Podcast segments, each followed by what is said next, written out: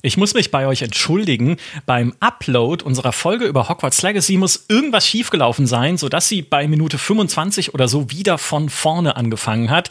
Ich weiß nicht genau, woran das lag. Ich vermute aber, dass sich der Server an den Kapitelmarken verschluckt hatte, die ich beim Upload der Audiodatei mit eingebaut hatte. Ich habe die Folge jetzt neu hochgeladen, ohne Kapitelmarken. Und zumindest bis jetzt sieht es bei mir gut aus. Sie fängt nicht wieder von vorne an. Wenn ihr die Folge schon in den Player runtergeladen habt, habt, dann löscht sie bitte und tauscht sie aus, also ladet sie neu runter. Auf Plattformen wie Spotify oder Apple Podcasts sollte die kaputte Version automatisch ausgetauscht werden. Das könnte aber je nach Plattform eine Weile dauern.